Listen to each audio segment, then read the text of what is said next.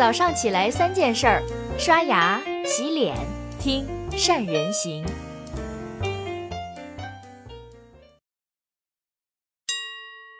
大家好，我是善人。今天是九九公益日的第一天，我们今天来谈一谈公益营销。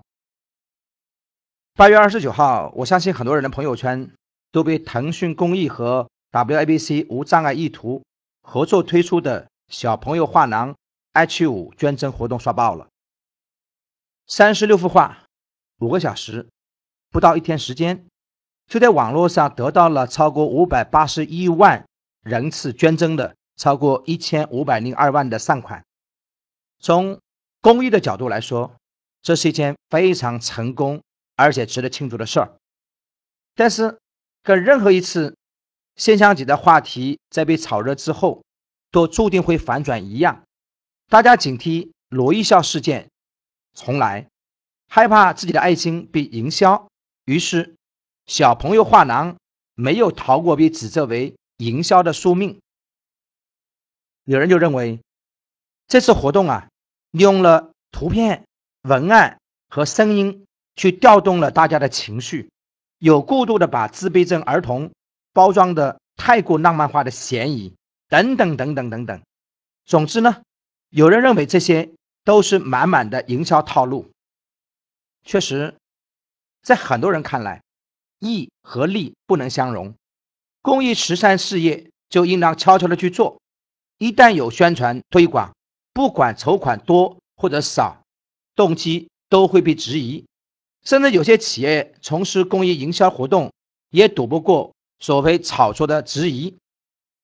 曾经，农夫山泉用贫困山区的孩子做广告，提倡每喝一瓶水捐一分钱，然而却被骂伪善，还指责钱捐少了。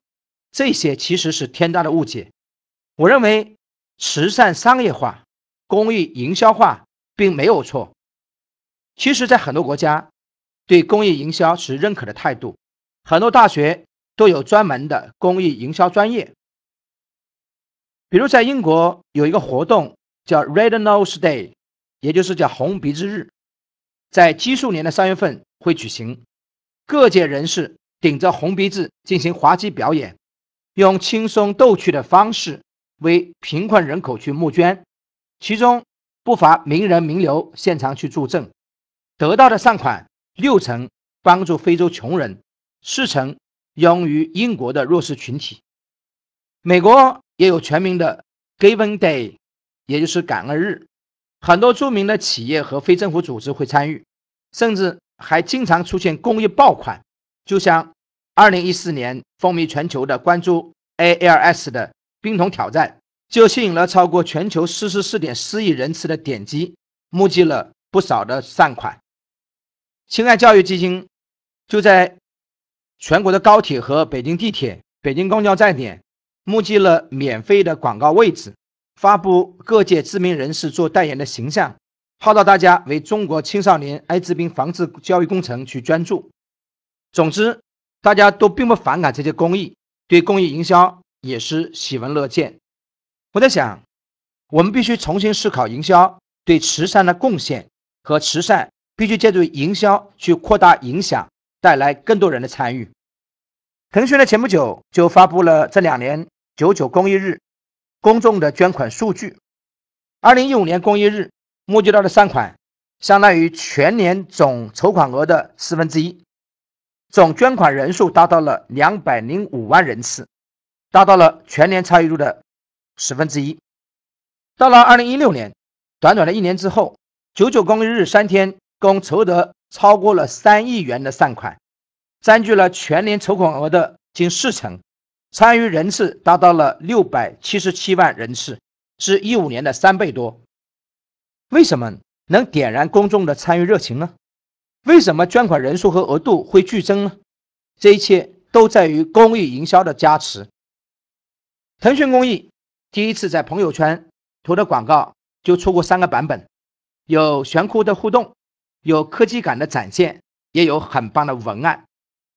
为了激励更多的伙伴贡献创意，腾讯公益呢在内部发起了创意二十四小时活动，让三十多个小分队成员二十四小时之内给自己选择的公益项目完成一个创意 H 五，最后呢才决定照片加语音的方案脱颖而出。如果没有营销的套路，就不会激励八点七万用户分享到朋友圈，更不会有五百九十八万人次点击和大量用户参与捐款。反观中国大部分公益组织。往往处在一种活不好、做不大也死不了的状态。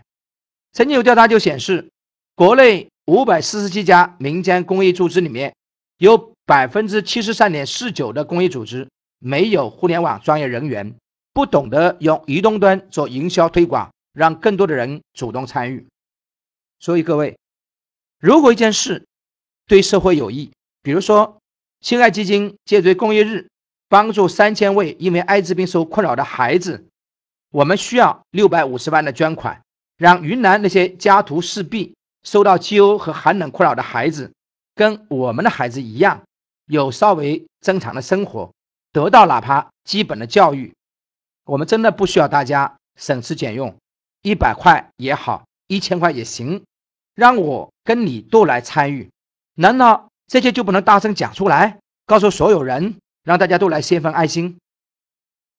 在二零一七年青年公益态度调查这份报告里面就显示，三十岁以下的年轻人对公益的关注度达到了百分之六十三点二，十八岁到二十岁的年轻人关注公益的比例高达百分之八十八点九，而年轻群体传播社交分享，喜欢新鲜感，做公益懂得受众心理。借力情感做营销，几乎全程做传播，或者搭建多种的营销玩法，增加社交参与。利用这些营销方式，切合受众心理，让更多对公益有感的人关注特殊的群体，贡献他们的力量。各位，难道有错吗？我本人是亲爱工程的代言人。如果能用营销的方式，让更多人关注到因艾滋受影响的特困儿童群体。我必定举双手支持，因为今天的一分切实的帮助，远远比在外面风言风语和任何的质疑来的更加好得多。在我心里，有一种营销叫公益慈善，你们赞同吗？今天是九九公益日的第一天，各位不要吝啬你的爱心，也希望你能随手转发这篇文章，帮亲爱工程营销一次，让更多人关注和捐助这些特困儿童。谢谢你。为的那些孩子们，谢谢你的爱心，谢谢你的参与，让我们一起让更多的人能够享受到正常生活，让更多的孩子享受到基本的教育。谢谢你们！